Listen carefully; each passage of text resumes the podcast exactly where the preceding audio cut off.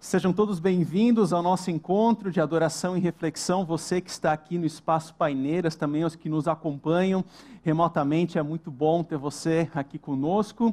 E eu quero, primeiramente, parabenizar aqui a banda, o grupo musical, o pessoal das cordas. Muito bom, muito bonito. Deus abençoe também a vida de vocês nessa área dos dons da música. E esses são os sons da alegria. São músicas, são sons, são canções que aquecem o nosso coração. E a palavra de Deus, ela vem ao nosso encontro para nos alimentar, para nos trazer novidade de vida, mas como é bom ouvir uma música que nos aquece também o coração. Esses são os sons da alegria. E essa é a nossa agenda de final de ano aqui na nossa comunidade. Eu quero encorajar você, a convidar você a pegar o folder, o flyer, lá no final do encontro, com toda a agenda, que começa hoje com essa com essa temática Sons de Alegria, continua na semana que vem, tem o seu ápice na cantata de Natal, no encontro de Natal e também na, no primeiro dia do ano. Então você é muito convidado e também traga os seus amigos para essa agenda toda especial de fim de ano. Mas Sons da Alegria. E como pontapé inicial para a nossa reflexão, eu quis trazer aqui um diagrama que o pastor Ricardo trouxe ah, na mensagem da semana passada, que para mim foi muito elucidativo e ao mesmo tempo ela tem muito a ver com a nossa reflexão de hoje. E nesse gráfico existe uma relação existente entre a promessa e o cumprimento na história. A promessa da presença de Deus, de amparo, de cuidado para com o seu povo, em meio às nossas adversidades e dificuldades e o cumprimento de fato, a execução daquilo que Deus prometeu. Decorre que a nossa vida é uma jornada que acontece nesse interim. É nesse, nesse meio tempo, nesse interim, que a vida acontece, com os nossos altos e baixos, com as nossas alegrias, com os nossos medos, com as nossas angústias, com as nossas adversidades. São diferentes sons diferentes estações da vida, diferentes compassos que formam a partitura da vida. E a arte da vida significa dar sentido e significado a partir da palavra de Deus aos diferentes compassos dessa vida. E nessa jornada nós vivemos dias de obediência, de perseverança, dia de crises, dia de adversidades, dias de lágrimas, dias de esperança e assim por diante. Agora, um termo, uma fórmula bíblica muito comum, encontrada no Antigo Testamento e que para mim me cativa sempre de novo, me chama a atenção, porque ela é muito existencial do ser humano, é a expressão até quando? Até quando, Senhor? Até quando que eu tenho que viver nesse interim da tua promessa e expectativa da tua execução na história? Até quando que eu tenho que viver em meio aos meus medos? Até quando que eu tenho que viver com a dor da saudade? Até quando? Até quando? E decorre que esse até quando, ele é um clamor muito presente em alguns personagens bíblicos. Por exemplo, no Salmo 13, 1. Até quando, Senhor? Para sempre te esquecerás de mim? E aqui é interessante porque a crise do salmista é justamente: Hello, Deus, você se esqueceu de mim, você se esqueceu que eu sou um ser humano com necessidades, com alegrias e choros, e onde está a tua mão na, tu, na tua história? Aonde está a tua mão presente na minha vida? Eu não sei se você já não passou por isso também na tua história. Situações em que você olha, se achega diante de Deus e diz: E aí, Deus, aonde que você está? Você se esqueceu de mim? Um, outra, um outro salmo muito interessante nesse sentido é o Salmo 89, quando diz: Até quando, Senhor? Para sempre te esconderás? No Antigo Testamento, a face de Deus representa a presença de Deus no meio do seu povo. É um Deus que provê, é um Deus que traz sustento, é um Deus que traz amparo, é um Deus que traz cuidado, e quando o salmista clama que ele está escondido, é justamente o oposto. É como se Deus não existisse. É como se Deus não estivesse mais olhando para mim. E aqui o salmista exclama: Até quando? Até quando que eu tenho que viver assim? E por fim, em Abacuque, no primeiro capítulo, ele diz: Até quando, Senhor? Clamarei por socorro sem que tu ouças. Até quando gritarei a ti violência sem que tu tragas salvação? E o contexto aqui de Abacuque é muito interessante, porque Abacuque ele vive uma crise existencial. Para ele estava certo que Deus ele era justo juiz em executar o julgamento para o povo pecador. No entanto, utilizar um povo que era mais pecador e mais ímpio do que o próprio povo de Israel, essa matemática não fechava para ele. E assim ele exclamava: Até quando, Senhor? Até quando que nós vamos ter que viver nessa espera da tua ira, do julgamento na história? E nós também temos os nossos até quandos. Até quando, Senhor, eu tenho que viver na expectativa de constituir uma família? Até quando que eu tenho que conviver com a expectativa de ter filhos? Até quando que eu tenho que esperar para isso? Até quando? Até quando? São os nossos até quando? E quando nós vivemos nessa angústia do até quando, nós emergimos nos nossos medos. E há uma música, uma canção do Lenine que diz assim: o medo é uma chave que apaga a vida. O medo não é uma chave que desliga a vida, que termina com a vida. O medo é uma chave que apagou a vida. Porque o medo nos atrofia, o medo nos engole, o medo faz com que nós não tenhamos a vontade de nos alegrar. O medo faz com que nós não venhamos a respirar um fôlego da vida de forma que a gente possa encontrar alegria. E por essa razão, a alegria de Deus, ela dissipa o medo em meio aos nossos até quando. E nesse momento que antecede o Natal, nós vivemos um momento na igreja cristã chamado de advento. E advento vem de um termo latim chamado adventum, que significa a vinda. E por excelência, e por excelência, o advento é um momento na história onde nós perguntamos até quando? Até quando, Senhor, você virá para julgar os vivos e os mortos? Até quando, Senhor, nós temos que esperar pela promessa do cumprimento de que tu irás restaurar todas as coisas de que não haverá mais choro, não haverá mais ranger de dentes, até quando? Até quando? Mas esse até quando é um clamor coletivo. É um clamor do povo de Deus de forma coletiva. E o problema é que no nosso mundo ocidental, nós individualizamos ou departamentalizamos e coisificamos esse até quando. Por exemplo, uh, até quando que eu tenho que andar com esse carro e não andar com um carro zero? Até quando que eu tenho que esperar por essa pizza que não vem? Tipo adolescente com fome. Você já viu uma criatura assim? Até quando que nós vamos comer? Até quando? Até quando? Até quando eu tenho que esperar por um emprego? Até quando eu tenho que esperar pela promoção? Até quando? Até quando? É claro que essas são perguntas que possuem o seu local. O problema é quando nós transformamos Deus num gênio da lâmpada mágica que está aí disposto a realizar os nossos três desejos e pedidos a qualquer momento em que nós desejamos. Isso não se encaixa dentro da espiritualidade cristã. Inclusive, isso faz me lembrar de uma situação, de uma história de um missionário indiano no século XIX chamado Sadhu Sundar Singh. E certa vez ele conta que ele estava andando por um vilarejo e de repente ele encontra um lago. E naquele lago havia um pato olhando com os olhos fitos no sol. E ele vê aquela imagem e ele acha sensacional aquela imagem. Ele começa a filosofar naquilo. Olha, esse pato é como se fosse um cristão olhando para a luz de Jesus. É assim com os olhos fitos. E ele passa a refletir naquilo. E de repente, numa fração de segundo, aquele pato coloca a boca para debaixo da água tira um peixe e começa a mastigar aquele peixe. O que teria acontecido? Aquele pato não estava olhando para a luz do sol. Aquele pato estava fazendo uso do reflexo solar para olhar para os peixinhos que estavam ao redor.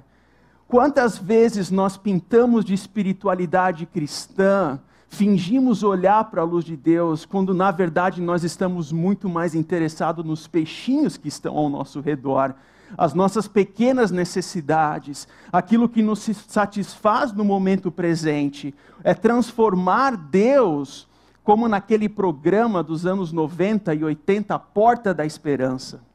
Você lembra desse programa?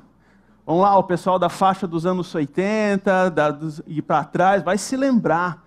É a porta da esperança. Inclusive, a vinheta final desse programa, não sei se você vai lembrar, era uma imagem de Jesus, né, com um poema muito bonito, porque na cultura brasileira nós transformamos a vontade, o agir de Deus em Cristo, como alimentar os nossos pequenos peixinhos ao invés de agir e viver de acordo com a vontade dele e assim se alegrar com essa alegria em meio aos nossos medos, em meio ao nosso até quando. E é interessante que de todo esse corpus literário do testemunho bíblico, quando nós olhamos especificamente para o profeta Isaías, que atuou há oito séculos antes de Cristo, ele também questiona os seus até quandos. Até quando, Senhor? Até quando? Mas Isaías, ele não está apenas preocupado em responder ou perguntar e questionar pelo até quando, ele também oferece respostas. E essas respostas acontecem a partir dessa fórmula naquele dia. Naquele dia. Essa é uma expressão que aparece pelo menos 40 vezes ao longo de todo o livro de Isaías e o que, que ele quer trazer aqui é palavra de esperança. Ah, naquele dia, nós vivemos hoje nos nossos até quando, mas naquele dia ele vai agir. E ele será por nós. Ele agirá na história, no meio dos nossos medos, naquele dia ele virá. E especificamente no capítulo 12, que é o nosso texto de reflexão de hoje, que nós já vamos entrar nele, essa palavra, essa expressão aparece por duas vezes. E o coração, o que Isaías quer produzir nos leitores, é justamente a alegria. O coração desse texto é a alegria. Que em meio às diversas adversidades e sons da vida, medos que vivenciamos, nós temos uma alegria que é incorruptível e que ninguém tira. Por mais de uma vez, nós já mencionamos aqui na comunidade a expressão de que palavras constroem mundos. Palavras constrói mundos. Se eu chego para uma criança e falo para a criança, você é burra, ela vai crescer com aquela informação na cabeça dela. Eu sou burra, eu sou burra, eu sou burra. E no primeiro revés na vida adulta, nas primeiras adversidades que fazem parte do crescimento e da maturidade da vida, qual é informação que vai vir na cabeça dela? Eu sou burra eu sou boa. Porque palavras constroem mundos. O contrário também é verdadeiro. Se eu sou uma pessoa que estimula o meu filho, minha filha, se eu a encorajo, se eu, se eu a, sempre estou tentando colocá-la para cima, isso criará nela uma, uma musculatura emocional capaz de enfrentar as adversidades da vida de uma forma muito mais saudável. Porque palavras constroem mundos. E aqui o que Isaías quer trazer a partir de uma canção, a partir de um som, a partir de uma música, são palavras que constroem mundo. A alegria não é um mero sentimento. A alegria é algo para ser vivenciado no nosso dia a dia. Que em meio aos medos e adversidades há uma alegria da qual eu e você podemos vivenciar. Não é uma alegria falsa, não é uma alegria que ignora o choro, mas é uma alegria que nos transforma de dentro para fora. Mas antes de entrarmos nesse texto especificamente, é importante a gente entender um pouco da estrutura dos primeiros capítulos de Isaías para entender aonde que nós queremos chegar.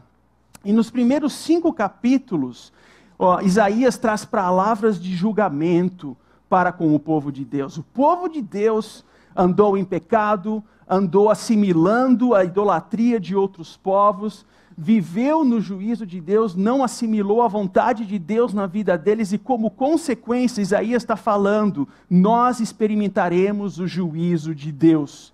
E esse, esse juízo acontece primariamente a partir do Império Assírio em 722. E aqui um parênteses, porque é muito interessante perceber que os, os assírios, eles tinham essa característica de colocar em relevo as execuções e todas as guerras que eles enfrentavam. Era um poder bélico extremamente tecnológico para aquela época. Era um exército extremamente truculento. Logo, aquilo que o povo de Deus estava vivenciando era um medo real, não era um medo meramente intelectual, era um medo que custava a própria vida, haja vista a truculência desse povo. E esses relevos, eles visavam justamente a intimidar os outros povos. Eram relevos que mostravam a execução de inimigos, a invasão às cidades, porque era a forma que eles tinham para amedrontar os outros povos e as outras nações. E depois, posteriormente, com a Babilônia em 587, e esse é o portão de Estar, que era uma das sete maravilhas do mundo antigo, e hoje você visita ele no museu na Alemanha. Assim, eu não sei como é que eles transportam isso, mas hoje está no museu da Alemanha, o portão de Estar, uma das sete maravilhas no mundo. Mas a história não para por aqui, não para no julgamento. Logo em seguida, a partir do capítulo 6, Isaías vem com palavras de promessas, com palavras de amparo. É de um menino que irá nascer, Emmanuel, Deus conosco. E a imagem que Isaías traz aqui é uma imagem de uma floresta decepada por causa do pecado, por causa do exílio, por causa do juízo de Deus, a imagem que ele traz no capítulo 11 é como se fosse dessa floresta.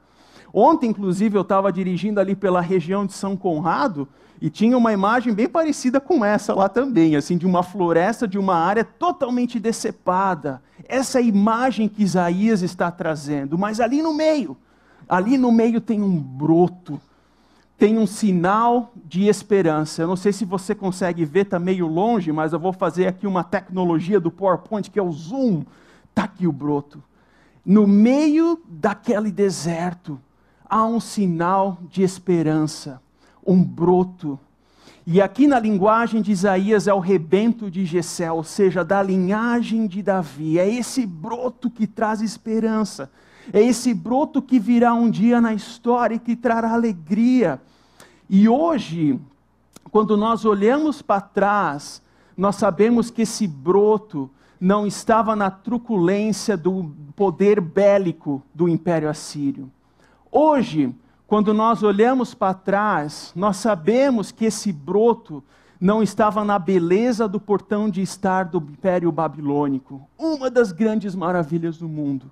Hoje, quando nós olhamos para trás, nós sabemos que esse pequeno broto não estava na filosofia de Alexandre o Grande, não estava nas pompas e circunstâncias do Império Romano e de César, não! O broto que traz alegria e esperança para todos os homens, para todo ser humano, está num bebê. Num bebê. No Deus que entrou na história e se fez carne e habitou entre nós para morrer e ressuscitar no nosso lugar. Um Deus que entrou na história, que nasceu em meio a fezes e urina. Fezes e urina. Porque essa era a forma que um bebê era concebido naquela época. Não na higienização das nossas maternidades, mas em meio a fezes e urina da mãe. Esse é o broto que entrou na história para nos trazer alegria em meio aos nossos medos. E aqui a palavrinha técnica para isso é o subcontrário. Deus age na história de forma contrária ao que muito da nossa razão e racionalidade entende. Enquanto nos tempos de Jesus, o povo de Deus esperava um Messias que viria com um exército para instalar uma república cristã, o que aconteceu foi o contrário. Ele foi colocado no madeireiro como espetáculo público. Enquanto nos tempos de Jesus o povo esperava um Messias, alguém que viria com glórias e com palmas para vencer o Império Romano, o que aconteceu foi o contrário. É uma coroa de espinhos na cabeça para perfurar o crânio Quando no tempo de Jesus se esperava que esse Messias viria em glória, o que aconteceu foi ao contrário, né? como se fosse aqueles champanhes de Fórmula 1. O que aconteceu foi o sangue derramado na cruz. E é esse o Messias, o Emanuel, o Deus conosco, que entrou na história e que nos traz alegria em meio aos nossos até quandos. E chegando aqui no capítulo 12, Isaías vai dizer: gente, saber disso é muito bom, é muito bom.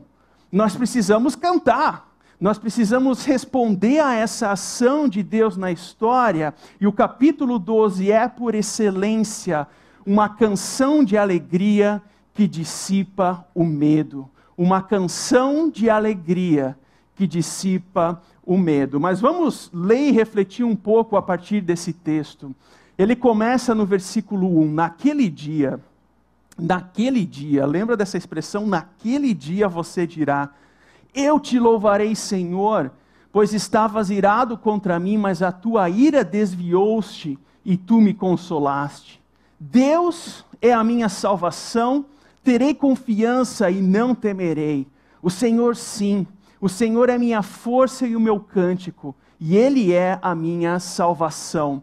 Com alegria vocês tirarão água das fontes da salvação. Naquele dia, ah, naquele dia vocês dirão: louvem ao Senhor, invoquem ao seu nome, anunciem entre as nações os seus feitos e façam-nos saber que seu nome é exaltado. Cantem louvores ao Senhor, pois ele tem feito gloriosas coisas, sejam elas conhecidas em todo o mundo gritem bem alto e cantem com alegria. Alegria. Habitantes de Sião, Sião é o local onde Deus mora. Cantem com alegria vocês que estão no local onde que Deus mora, pois grande é o santo de Israel no meio de vocês. E o primeiro som de alegria aqui que dissipa o medo é o som do consolo.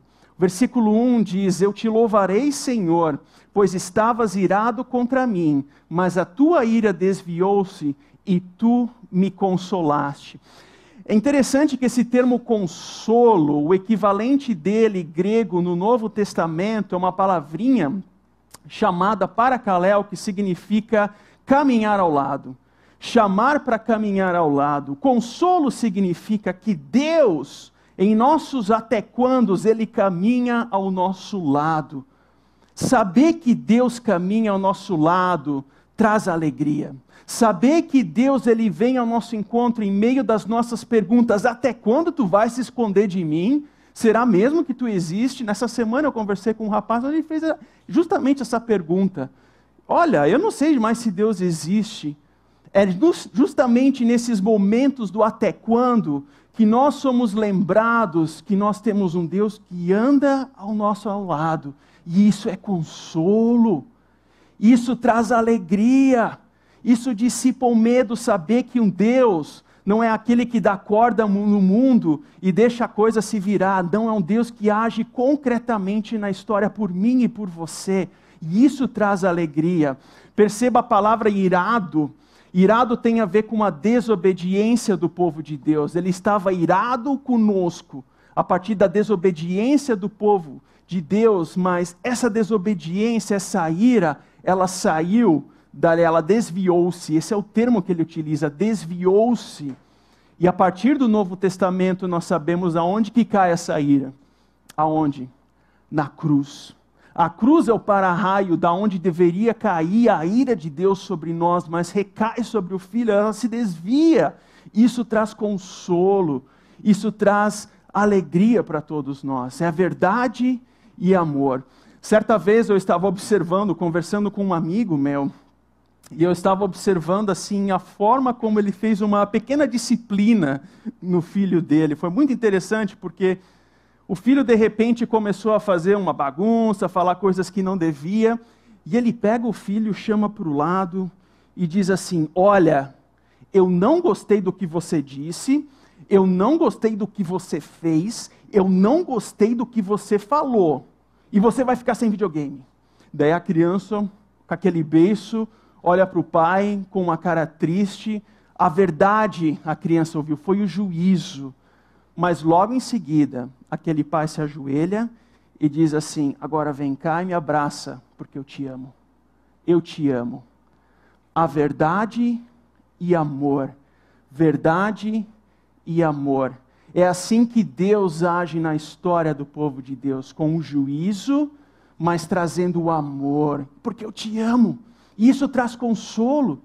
No meio das nossas angústias, saber que há um Deus que é por nós, que anda do nosso lado, isso traz alegria, isso dissipa o medo, e essa é a essência, o contexto, aquilo, aquilo que Isaías quer construir aqui, a partir da alegria, de um consolo que dissipa o medo. Segundo, o segundo som da alegria que dissipa o medo, a partir desse texto de Isaías, é o som da confiança. Deus é a minha salvação, terei confiança e não temerei. Eu não vou temer. Eu tenho medos, eu tenho os meus até quandos, mas isso não vai invadir e nutrir o meu coração, porque aquele que é por mim é maior do que tudo isso. E eu terei confiança, o Senhor sim o Senhor é minha força e o meu cântico, Ele é a minha salvação. Percebam a quantidade de menções ao termo salvação, aparece três vezes pelo menos no nosso texto. E quando uma palavra é repetida na Bíblia, porque ela é muito importante, salvação aqui no contexto de Isaías não é meramente a salvação eterna, mas é o agir de Deus na história hoje não é apenas o Deus que vai nos levar para o ali e além da eternidade, mas é um Deus que nos atende às necessidades nossas da vida existenciais, dando sentido aqui e agora. Isso traz alegria, isso é salvação, porque é um Deus que é por nós e que eu agora posso, em resposta a isso, ter confiança, porque Ele caminha conosco. E isso faz com que eu não venha temer eu não venha temer os meus até quandos. E essa parte, essa junção aqui, é uma fórmula, é uma citação, é praticamente um plágio de Êxodo capítulo 15. O que está acontecendo em Êxodo capítulo 15? O povo de Deus fugindo do exército egípcio eles atravessam o mar em terra seca, vão para o outro lado, o povo egípcio é engolido pelas águas, e qual que é a primeira reação que o povo tem quando eles atravessam o mar? Eles cantam, eles cantam.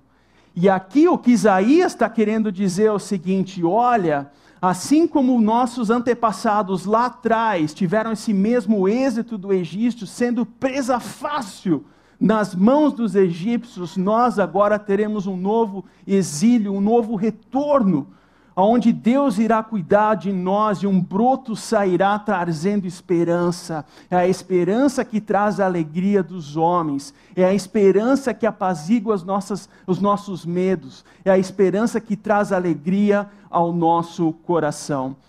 John Haggai, que é um pastor e teólogo entre mentes já falecido, ele faz uma distinção muito interessante com diferentes tipos de medo. Porque quando se fala dos medos nas nossas vidas, é interessante mapear quais são esses medos, examinar quais são esses medos e dar o tamanho certo aquilo que são os nossos medos. E o primeiro medo que ele traz é um chamado medo racional ou seja, um medo proporcional ao nível do perigo. Problemas possuem tamanhos, e a minha reação àquilo, ao meu medo, ele precisa ser proporcional àquilo, ou seja, é administrável. Ah, uma situação de relacionamento na família, ou a perda de emprego, é um problema, mas que precisa ser administrável no tamanho certo. Ah, ou sei lá, uma vez eu perdi a minha carteira, quando eu era adolescente. E por alguma razão eu cresci com aquela paranoia na cabeça de que toda vez que eu entro no carro eu preciso ver se eu estou com a carteira. Se eu saio do carro eu preciso ver se eu estou com aquela carteira. Foi um medo desproporcional aquilo. Por isso que John Haggai menciona que existe um medo exagerado, quando ela é desproporcional ao nível de perigo. E aqui a bandeira amarela ela começa a acender, a luz amarela começa a acender, porque isso pode nos afetar emocionalmente. E por fim, no vermelho é o medo irracional, ou seja, sem base na realidade. Já há um, um algo clínico, um diagnóstico clínico aqui.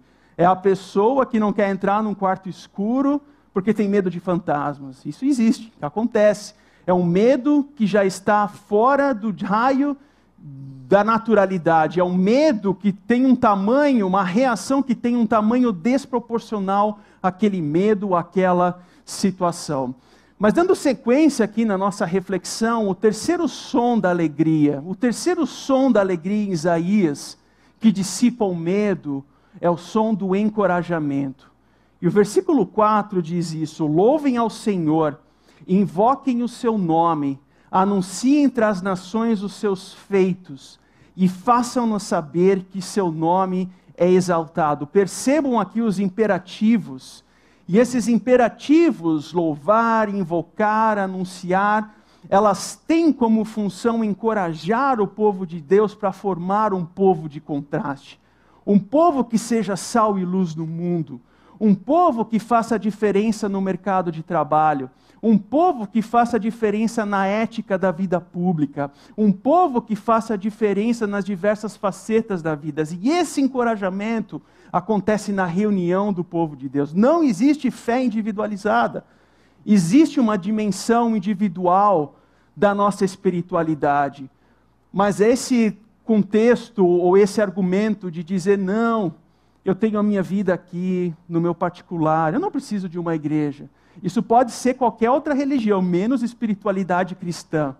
Porque a espiritualidade cristã, ela acontece no coletivo, acontece no encorajamento mútuo. Quantas palavras de encorajamento você já ouviu de pessoas até de, de faixas etárias diferentes que a sua?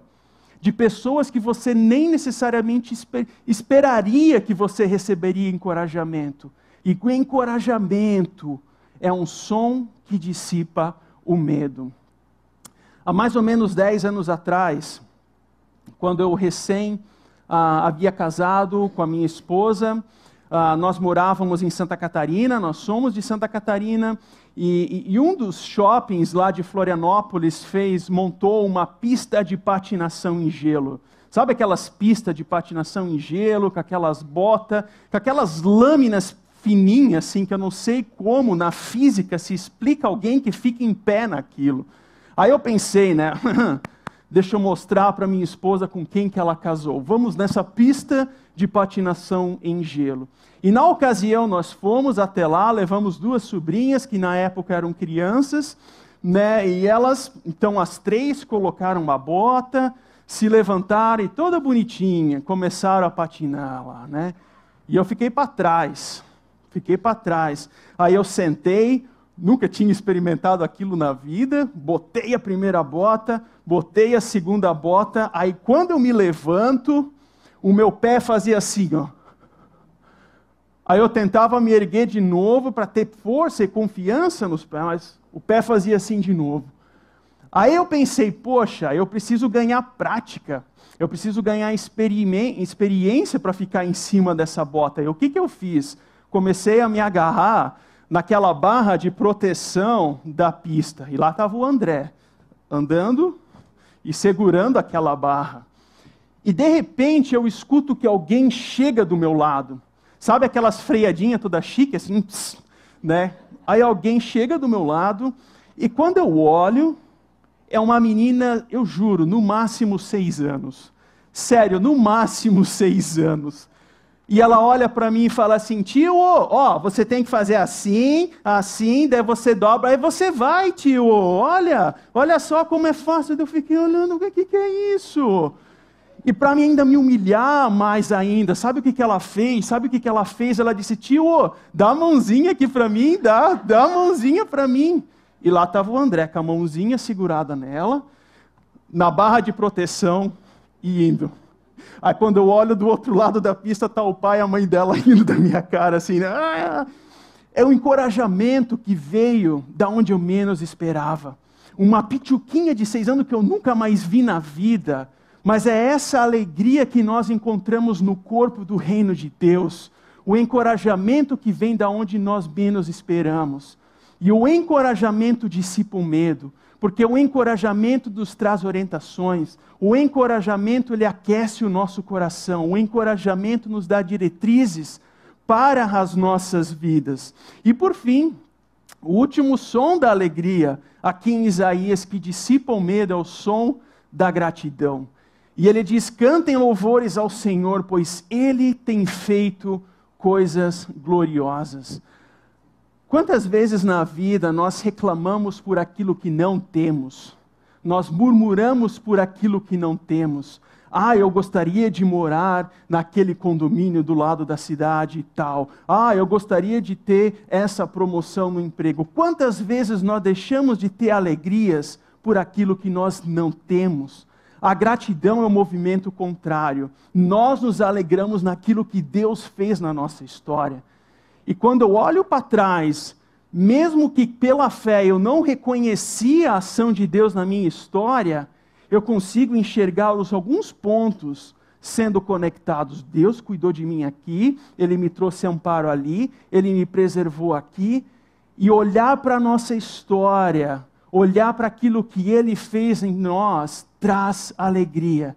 E isso agora que Isaías está querendo dizer, ó, faça esse movimento de olhar para a tua história e cante louvor, cante, celebre aquilo que ele fez por ti na tua história. E ele continua no texto dizendo: gritem bem alto e cantem de alegria. E se gritar aqui não é aquele gritar desconcertante, mas é um gritar como sinônimo de cantar. É um gritar porque o coração está aquecido com aquilo que Deus fez na nossa história. Vocês, pois grande é o Santo de Israel no meio de vocês. A presença de Deus no meio do seu povo traz alegria. Para Isaías, saber que Deus está no meio do seu povo, a consequência disso é alegria. Saber que Deus vive conosco, que caminha ao nosso lado, isso traz como consequência alegria. E essa alegria, ela é muito grande para ficar somente comigo, ela precisa ser compartilhada. Ela precisa ser vivida nos meus relacionamentos familiares, nos meus relacionamentos interpessoais, no contexto profissional, nos meus sonhos. Os meus sonhos precisam refletir a alegria de Deus gritem bem alto e cantem de alegria, porque Ele se faz presente entre nós. Ao longo dessa semana eu estava refletindo um pouco e tentando lembrar de alguma música, de alguma canção que trouxesse alegria. E me veio à mente é uma cantata de Johann Sebastian Bach do século XVII, do Advento, perdão, do século XVIII, de 1716 que ele chama Jesus a alegria dos homens. E essa é uma cantata com uma melodia que para mim é uma das melodias mais especiais, mais inspiradoras que eu já ouvi.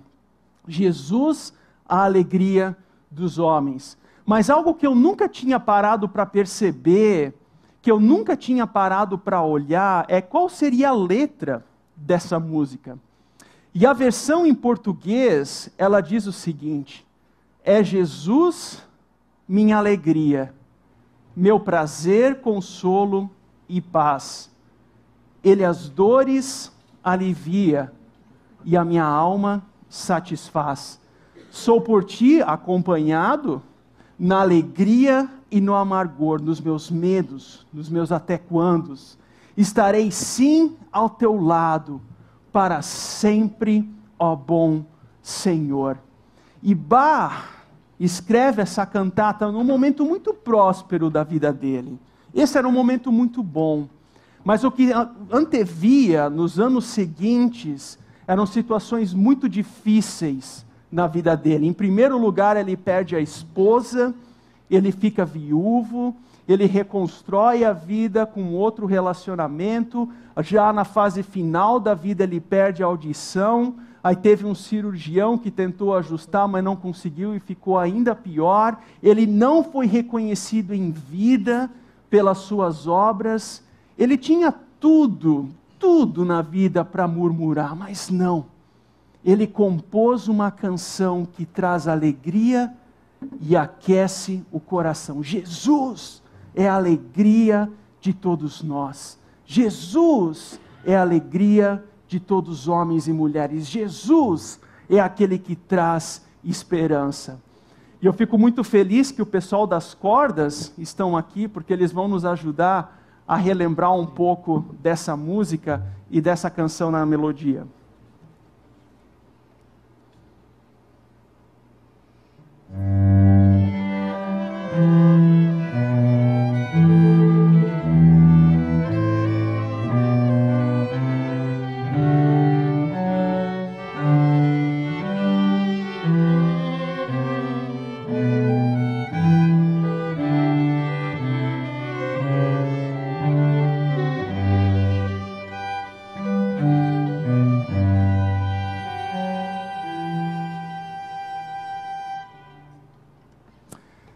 Simplesmente sensacional.